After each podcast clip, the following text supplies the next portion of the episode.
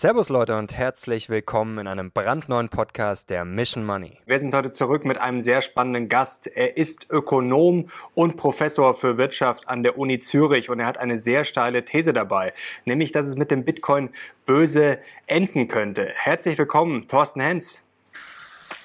Hallo. Freut mich, dass Sie mich eingeladen haben, dass Ihre Zuschauer auch mal ein bisschen was von mir sehen.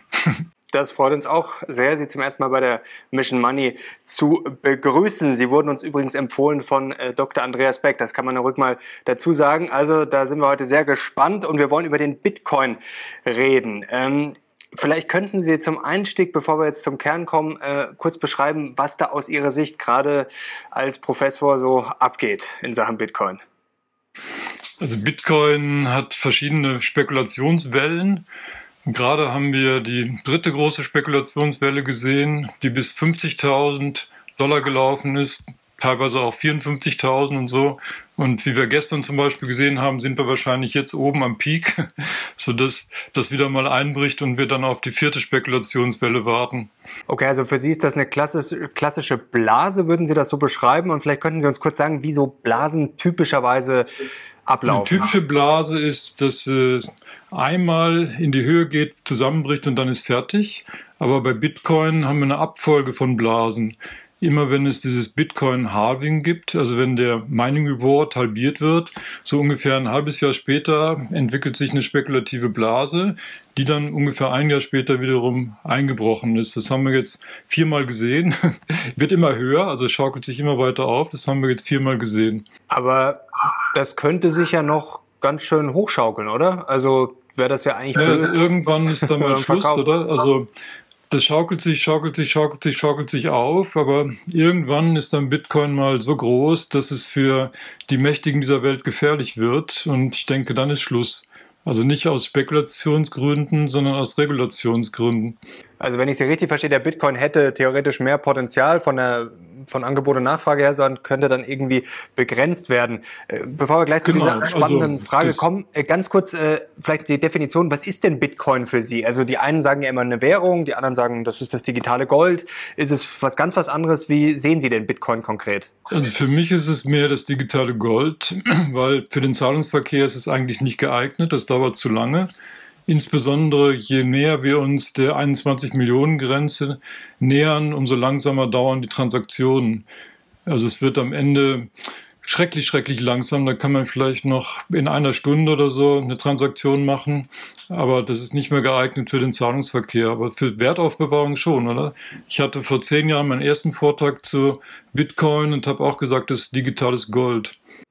Okay, und dieses digitale Gold, ähm, da befürchten Sie, je erfolgreicher das wird, umso größer ist sozusagen die Gefahr, dass dann die Politik irgendwann sagt, so, jetzt reicht's uns. Ähm, genau. Ich habe mal, wie jeder guter Wissenschaftler, in Wikipedia nachgeschaut. Wenn man das Titel Goldverlust, äh, Goldverbot eingibt, oder? Da wird man echt schockiert. Goldverbot gab es eigentlich schon immer. Seit der Antike, die alten Ägypter hatten es schon verboten, dann die Spartaner, die Römer, Julius Caesar und die Chinesen und die Franzosen, die Nazis natürlich und die letzten, die es verboten hatten, waren die USA. Das letzte Goldverbot war 74 aufgehoben worden. Und ich denke, Bitcoin hat noch größere Chance, verboten zu werden als Gold. Wann ist denn aus Ihrer Sicht da der Punkt gekommen? Also wo stehen wir jetzt? Also das ist ja schon groß. Ähm, was jetzt von der Politik, also wenn man das vorhat, nicht blöd, so lange zu warten, also hätte man das dann nicht früher machen sollen, denn jetzt äh, stelle ich mir mal vor, wenn jetzt ein Verbot kommen würde oder was ähnliches, wollen wir gleich noch drüber sprechen, wie wahrscheinlich das ist oder wie das aussehen könnte, könnte ich mir schon vorstellen, dass ein bisschen Aufschrei kommen würde oder dass das nicht so einfach geht. Also wo stehen wir denn da gerade? Naja, also bei der Trump-Administration würde ich sagen, standen wir so zehn Minuten vor zwölf, weil Trump hat Libra verboten und Trump hat dem Ripple Schwierigkeiten gemacht und den Ton, also die Telegram-Währung verboten und so weiter. Also Trump war ein großer Gegner von diesen Cryptocurrencies. Die beiden Administrationen hat sich noch nicht sortiert. Ich glaube, die wissen noch nicht, wie sie dazu stehen. Aber was ich so höre, die Zentralbankchefin ist jetzt die Finanzministerin und so. Also ich vermute, in dem Bereich gibt es ja leider eine Tradition. Das heißt, man wird weiterhin Druck machen auf Cryptocurrencies. Aber ist das jetzt wirklich so einfach? Also wenn man sich jetzt mal mit Leuten unterhält, zum Beispiel mit dem Julian Hosplan hatten wir neulich bei uns zu Gast, ähm, der hat auch gesagt, klar, es kann natürlich sein, dass man das irgendwie unangenehm macht, also dass man die Regulatorik verändert, verschärft, ähm, dass der Regulatorik dann voll unterwirft. Ähm, aber ein Verbot grundsätzlich, meinte er zum Beispiel, sei schwierig, denn was soll man verbieten? Also Kryptographie verbieten ist schwierig. Ähm, und der Bitcoin ist ja nun mal auch digital. Also das heißt, ich kann ja jetzt den sozusagen nicht aussperren. Also wie geht das denn konkret, so ein Verbot? Das Goldverbot war immer ein Verbot, dass man das besitzen durfte, aber natürlich sind die Polizisten nicht nach Hause gekommen und haben die Schränke durchgewühlt oder so. Es gab dann am Anfang immer einen Preis, zu dem man das eintauschen konnte, zum Beispiel gegen Dollar oder so. Und danach war es dann verboten. Teilweise, also nicht in Amerika, aber teilweise mit Todesstrafe, je nachdem, in welchem Regime man so lebte. Aber Bitcoin wird man wahrscheinlich nicht auf die Weise verbieten können. Man wird vielleicht sagen, okay, ihr dürft das nicht mehr halten, aber man wird die Austauschmöglichkeiten, also die Börsen schließen, wo man Bitcoin gegen Dollar oder gegen Euro oder gegen Yuan oder gegen irgendwas, gegen nigerianische Quatscher oder sowas tauschen kann. Das heißt, man wird Druck machen auf die Börsen und die Börsen, die müssen ja ein Domizil haben, die sind in irgendeinem Land. Aber wie würde das ähm, konkret aussehen? Also würde jetzt dann zum Beispiel Frau Jellen sich hinstellen und sagen, so, wir verbieten jetzt den Bitcoin in drei Stunden, in drei Wochen, in drei Jahren. Also würde man den Leuten dann vielleicht noch eine Chance geben, da rauszukommen, denn de facto wäre der Wert ja dann deutlich geringer. Ich will jetzt nicht sagen bei null, aber wenn er jetzt quasi verboten wird oder verboten werden soll oder was auch immer, ähm, dann ist ja klar, dass der Preis zusammenbricht. Wie weit er dann fällt, kann man glaube ich nicht einschätzen. Aber die Frage wäre dann, wie würde sowas äh, korrekterweise ablaufen? Also ich vermute, das wird in einem politischen Prozess geschehen, sodass wenn man die Ohren aufmacht, ungefähr abschätzen kann, wann kommt das Verbot, wann auch nicht. Es wird debattiert und so weiter und so fort. Also ich glaube nicht, dass wir überrascht werden davon. Aber das Verbot kann ich mir sehr gut vorstellen, das wird kommen. Und dann gibt es zwei Überlegungen. Oder? Es gibt die eine Überlegung, die sagen, oh, dann möchte ich jetzt gerne noch schnell welche kaufen, weil vielleicht in 50 Jahren das Verbot wieder aufgehoben ist. Auch beim Gold war das dann so, man hörte, es gibt ein Goldverbot, dann haben Leute noch schnell Gold gekauft, wussten aber, dass sie da nichts mit anfangen können für eine ganze Weile. Und es gibt welche, die werden Panik kriegen, die sagen, oh shit, 50 Jahre wollte ich doch nicht warten, jetzt will ich das schnell wieder verkaufen. Also es wird Turbulenzen geben und dann wird es eine Weile eingefroren sein. Wie lange weiß ich nicht. Das liegt natürlich daran, wie es mit der Inflation weitergeht, weil wenn man dann sieht, wann gibt es Verbote in der Richtung, wenn die Geldpolitik versagt, wenn die Inflation hoch wird, wenn die Leute sich flüchten aus den Währungen. Ja, und gerade jetzt, ich weiß nicht, ob Sie das verfolgen, aber gerade jetzt ist das große Thema an den Finanzmärkten die aufkommende Inflation, weil die amerikanischen zehnjährigen Staatsanleihen jetzt schon auf drei Prozent gestiegen sind und alle Experten dieser Welt schreiben über Inflation, Inflation, Inflation. Also ich glaube, das ist der Anfangspunkt. Und das ist ja auch bewusst. Also die Inflation ist ja gewollt. Man nennt das sogenannte finanzielle Repression. Also einer muss am Ende die Zeche zahlen, das heißt, die Staatsschulden sind zu hoch, nominal, und dann versucht man sie real abzuwerten durch Inflation. Und dann ist es unangenehm, wenn es Ausweichmöglichkeiten gibt. Von daher ist Bitcoin eine Ausweichmöglichkeit, die man an, vielleicht aus anderen Gründen abschafft. Also man sagt nicht offen, wir schaffen das ab, damit ihr unsere Inflationspolitik ausweicht. Stichwort Auswahl, äh, Ausweichmöglichkeiten, das ist nämlich ein spannender Punkt. Das ist ja das, was viele immer anführen, dass man das gar nicht so leicht verbieten könnte, weil es eben digital ist. Also man bräuchte dann ja quasi einen internationalen Konsens. Also wenn sie zum Beispiel die USA verbieten, wäre das natürlich ein heftiger, heftiger Schlag. Aber trotzdem wäre es ja dann erstmal nur in den USA verboten. Gut, die Chinesen haben in den letzten Jahren, die Asiaten da auch öfter mal damit gespielt. Da hat es ja auch öfter mal Rückschläge dann gegeben. Aber lässt sich das jetzt wirklich, sag ich mal, flächendeckend weltweit verbieten? Da könnte ja dann immer ein Land ausscheren, selbst wenn es nur noch eins gibt. Notfalls sagt am Ende Nordkorea, äh, jetzt mal ganz überspitzt, äh, humoristisch ausgedrückt, aber bei uns hier Bitcoin gern gesehen, äh, kommt alle nach Nordkorea. Ganz blöd übertrieben jetzt, aber das, das lässt sich doch in so einer globalisierten Welt nicht komplett verbieten, oder? Also es bleiben dann, wie nennen die Amerikaner das, die sogenannten Schurkenstaaten. also diejenigen, die sich vor Amerika nicht verbeugen, oder? Also die könnten es vielleicht weiterhin versuchen, vielleicht der Iran oder so. Aber die Chinesen werden Druck machen auf Nordkorea, die Amerikaner werden Druck machen auf die Europäer.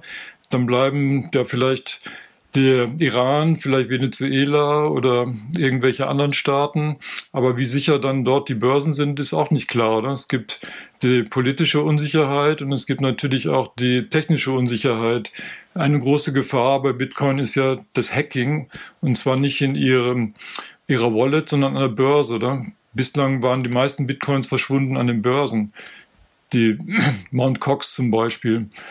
Also von daher glaube ich, wird das schon ein Schlag ins Kontor, weil die, ja, man könnte ausweichen, aber wer weiß, wo man dann hin ausweicht und welcher lokale Diktator vielleicht wieder andere Ziele hat mit meiner Bitcoin. Gut, wenn man es dann natürlich nur auf der Börse liegen hätte, dann wäre es natürlich gefährlich. Ähm, eine Frage ist auch, die ich mir stelle, ob das so einfach möglich ist. Also klar, möglich ist grundsätzlich alles oder vieles, aber es ist ja jetzt schon ein starker Netzwerkeffekt. Also Bitcoin, muss man jetzt sagen, ist schon äh, etabliert, es ist bekannt und es sind jetzt viele Player dabei, ja, mit denen man sich vielleicht gar nicht unbedingt anlegen will. Also fängt jetzt bei Tesla und Elon Musk an, geht jetzt schon zu Versicherungen, ganz konservativen, die in Bitcoin umschichten, dann natürlich die großen Player an der Wall Street, ähm, auch viele Prominente. Also das ist jetzt nicht nur unbedingt der Kleinanleger, den man da treffen würde oder oder irgendwelche Kiddies, die das äh, spannend finden, sondern da würde man sich ja schon auch mit dem Großkapital anlegen und da würde ja extrem viel auch Geld oder Wert vernichtet werden. Also, also kommt das schon so ein bisschen Argument, Spanisch vor. Das kann man auch umdrehen, oder? Man kann auch sagen, jetzt wird beobachtet, dass schon zum Beispiel in der Schweiz die Pensionskassen investieren, so zwei Prozent vielleicht, und dann ist das vielleicht schon ein Warnsignal, dass man sagt, oh, was passiert, wenn die zehn Prozent investiert haben, dann kommen wir aus der Falle nicht mehr raus. Also könnte dieses Argument sogar dazu dienen, das zu beschleunigen. Also bevor tatsächlich die Pensionskassen geschädigt werden und nächste Bankenkrise käme oder solche Sachen, würde man wahrscheinlich denken, oh, jetzt müssen wir schneller mal was tun. Und Elon Musk, also ich weiß nicht, ob Sie Jack Ma kennen, der, der großer Star in China, oder? Hat den Mund zu weit aufgemacht und er geht jetzt Golf spielen, oder? Also ich bin nicht sicher, dass Elon Musk da uns retten würde und am Ende die Bitcoin hochhält, auch wenn er sie jetzt von Tesla viele davon gekauft hat. Aber ich vermute, am Ende ist Elon Musk so wie Jack Ma, der wird sich da beugen müssen. Wollen wir hoffen, dass er nicht von Joe Biden weggesperrt wird, der gute Elon Musk. ähm, aber äh, Sie glauben, das wird dann einfach äh, durchgedrückt. W würden Sie jetzt eine Prognose abgeben, eine, eine, zeitliche, oder hängt das für Sie eher am Wert des Bitcoin? Sagen Sie, okay, wenn der jetzt auf 100.000 steigt, dann glaube ich, oder auf eine Million, ähm, haben Sie da so eine Marke im Kopf, wo Sie sagen, oder eine Marktkapitalisierung insgesamt, wo Sie sagen, da, also dann ist es ganz kritisch? Haben wir eine Marktkapitalisierung von 800 Milliarden, vielleicht 900 Milliarden oder sowas.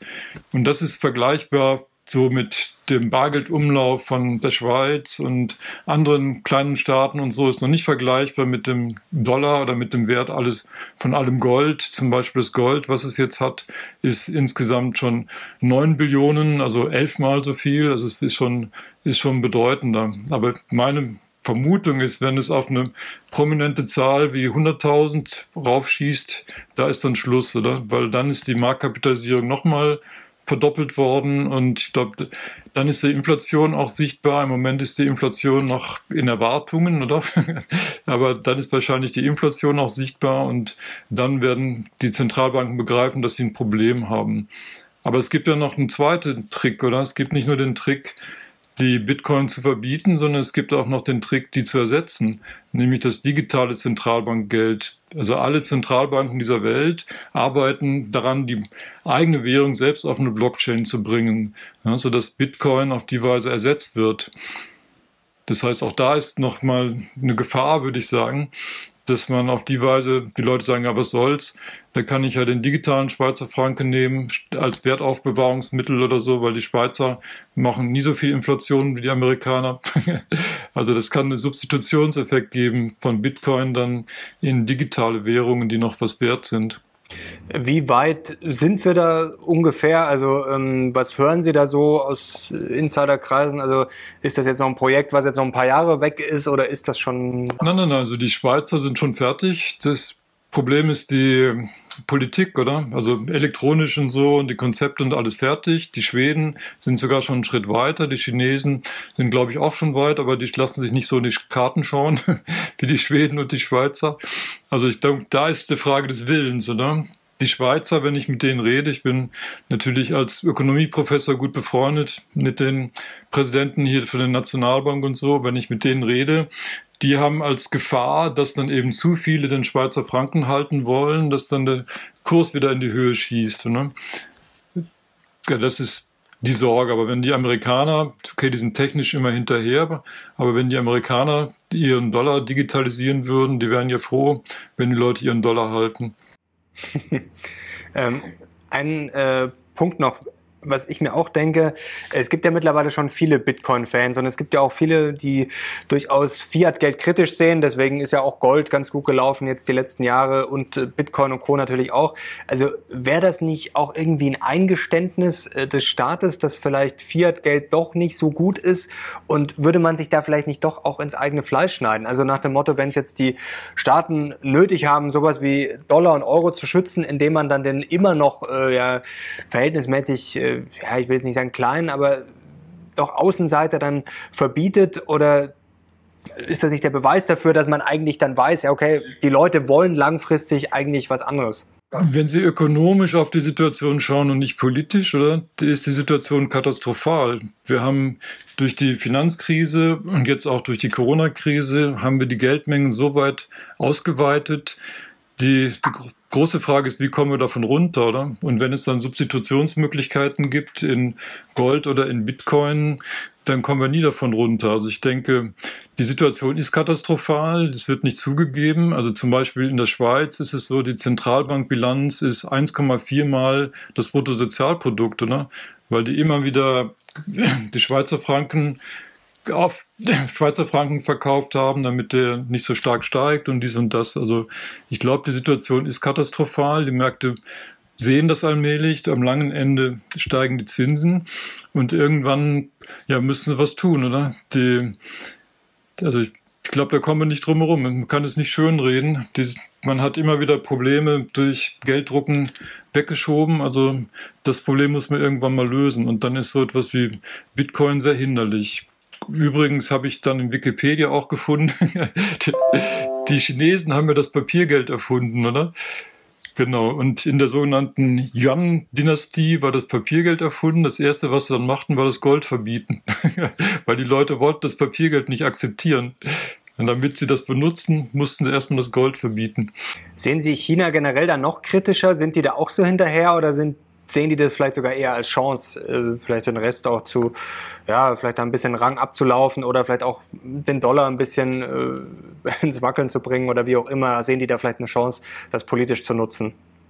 Oder also wollen die auch keinen Bitcoin? Es gibt sicherlich eine Konkurrenz zwischen den digitalen Währungen. Also wenn der Yuan digitalisiert wird, das machen die Chinesen ja, damit sie den Yuan stärker positionieren können, oder? Die sind nach wie vor ein Entwicklungsland, auch wenn sie jetzt wirtschaftlich sehr stark sind. Aber wenn man in den sogenannten Währungskorb schaut, der benutzt wird, da ist im Wesentlichen der Dollar, oder? Und das stinkt natürlich den Chinesen. Die haben ja schon versucht, mit anderen Entwicklungsländern einen eigenen Währungskorb zu bauen und so. Also die möchten gerne, dass ihre Währung da stärker genutzt wird und das können sie eben auch durch die Digitalisierung schaffen. Also ich denke, die werden sicherlich bald damit rauskommen, mit dem digitalen Remibi, wie es jetzt heißt, oder? Aber ich glaube, die werden die Ersten sein und dann müssen die Amerikaner nachziehen. Die Europäer werden viel diskutieren, bis sich einigen, aber irgendwann werden die dann auch nachziehen. Und dann hat man überall eine digitale Währung und dann fragt man sich ja, wofür brauche ich jetzt Bitcoin? Okay, um der Inflation auszuweichen, aber das wird nicht funktionieren, denke ich, weil die Regierenden brauchen eine Inflation, um aus dem Schlamassel rauszukommen. Also der Stufenplan, wenn ich das mal zusammenfasse, wäre äh, dann zuerst die eigenen digitalen Währungen, dann quasi Bitcoin verbieten und dann, äh, wie sieht dann die Zukunft aus? Also ist das aus Ihrer Sicht gut? Ist das schlecht? Und wie geht es dann weiter, vor allem mit Schulden und Inflation? Also vielleicht können Sie uns da noch einen kurzen Ausblick geben. Es geht so wie immer, oder? Der erste große Schuldenberg war nach dem Zweiten Weltkrieg. Da hat man viel Liquidität gebraucht, um Waffen zu produzieren und dies und das, oder? Und den hat man auch nicht nur durch Wirtschaftswachstum, sondern dann auch durch Inflation wegbekommen. Also ich denke, so geht das wie immer. Eine spannende Frage ist, was geschieht mit all den anderen Coins, oder? Also Bitcoin ist die Coin, die am prominentesten ist. Das ist die erste Coin und so, aber es gibt ja tausende von anderen Coins.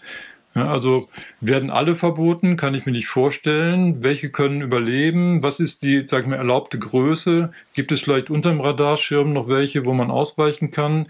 Die dann tatsächlich doch noch gehandelt werden dürfen und so. Also da ist meiner Sicht das große Fragezeichen. Selbst wenn man Gold verbietet, kann man vielleicht noch Silber halten und wenn man Bitcoin verbietet, kann man vielleicht noch Ether halten oder andere, die weiter unten, weiter unten im Ranking sind, oder? Also da wird es Substitutionswege geben raus aus der Bitcoin, vielleicht nochmal ein Hardfork oder Bitcoin Safe oder irgend solche Dinge. Die Finanzwelt ist ja, ist ja clever. Aber das Flaggschiff Bitcoin, das wird aus politischen Gründen sterben müssen, denke ich. Okay. Zum Beispiel bei Ether, ähm, noch eine kurze Frage dazu, kommen wir jetzt gerade, da gibt es jetzt schon, dass Kunstwerke äh, verkauft werden, ähm, also quasi Einzelstücke, also das kann jetzt ein Gemälde sein, das können irgendwelche individualisierten äh, Spielkarten sein, digital natürlich, die dann e mit Ether bezahlt werden, die dann sozusagen auf der Blockchain liegen. Ähm, das wäre ja wahrscheinlich auch schon wieder schwer, das zu verbieten, oder man müsste das ja alles irgendwie dann rückabwickeln. Also, also das, äh die sogenannte Tokenisierung, also dass man Wertgegenstände digitalisiert und die handelt und so. Ich glaube nicht, dass man das verbietet, oder? Das ist ja auch das, was die Banken ständig machen. Bei denen heißt es nur Securitization. da heißt es nicht Token, Tokenisierung. Also ich denke, das, das wird schon bleiben. Aber wenn man das Flaggschiff Bitcoin angreift, glaube ich, dann muss man schauen als Anleger, auf welches kleinere Boot könnte ich vielleicht umsteigen und oder ziehe ich mich ganz aus dem Bereich da raus? Sicherlich werden die Institutionellen da rausgehen. Also ich kann mir nicht vorstellen, dass die großen Pensionskassen in der Schweiz erst was gegen die Schweizerische Nationalbank machen können. Also das, glaube ich, wäre nicht möglich, weil sie am Ende da doch vielleicht auch noch von denen gerettet werden wollen und solche Dinge. Also das kann ich mir nicht vorstellen. Aber Sie und ich als Privatanleger, wir könnten überlegen und denken, ah, okay, jetzt ist das digitale Gold weg, dann gehen wir auf digitales Silber, dann gehen wir auf digitales Kupfer. also wir könnten versuchen, Ausweichmechanismen zu finden. Okay, also dann würde ich jetzt mal festhalten als Fazit, Sie würden Stand heute sagen, Bitcoin ähm, verkaufen. Also sowas ist immer schwierig, schwierig zu sagen, ich, aber, aber ich würde sagen, bei 100.000 ist mal Schluss, oder? Vielleicht kann man noch mal Glück haben, dass beim nächsten Halving die nächste Spekulationswelle uns bis auf 100.000 hochspült, aber irgendwann ist Schluss, oder? Ich glaube nicht, dass es eine langfristige Perspektive hat, auch noch aus technischen Gründen, oder?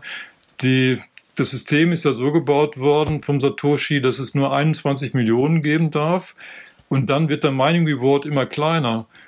Und das heißt, rein aus technischen Gründen ist es eine Totgeburt, würde ich mal sagen, weil am Ende gibt es keinen mehr, der genügend Anreiz hat, all die Transaktionen durchzuführen. Und das hat von allein, wenn man das White Paper liest, hat es den eingebauten Tod drin, oder? Am Ende ist es so, wir können die Dinge alle haben, aber wenn wir die dann miteinander tauschen wollen, dann dauert es Stunden, vielleicht Wochen oder so, weil es dann immer langsamer wird, weil es keine neuen Bitcoins mehr gibt, mit denen die Miner dann vergütet werden.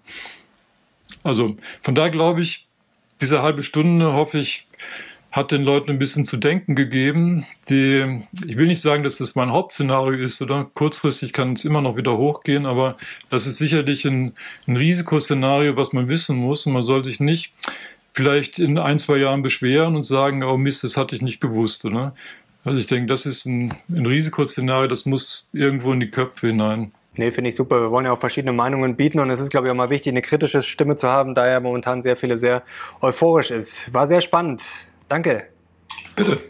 Danke in die Schweiz und danke euch fürs Zuschauen. Jetzt bin ich natürlich sehr gespannt auf euer Feedback. Das ist eine steile These, aber gut, es gibt ja auch viele steile Thesen, die sehr bullish sind. Das ist jetzt mal eher ein bisschen bearish bzw. kritisch, aber ich glaube, das ist wichtig, einfach auch mal eine Gegenstimme zu haben, ja, um dann nicht völlig abzuheben. Denn natürlich kann auch der Bitcoin nicht nur steigen. Jetzt bin ich sehr gespannt auf euer Feedback, wie ihr das seht. Ich glaube, da ist genug, genug Stoff zum Diskutieren. Danke euch fürs Zuschauen. Bis zum nächsten Mal. Wir sind jetzt raus. Ciao.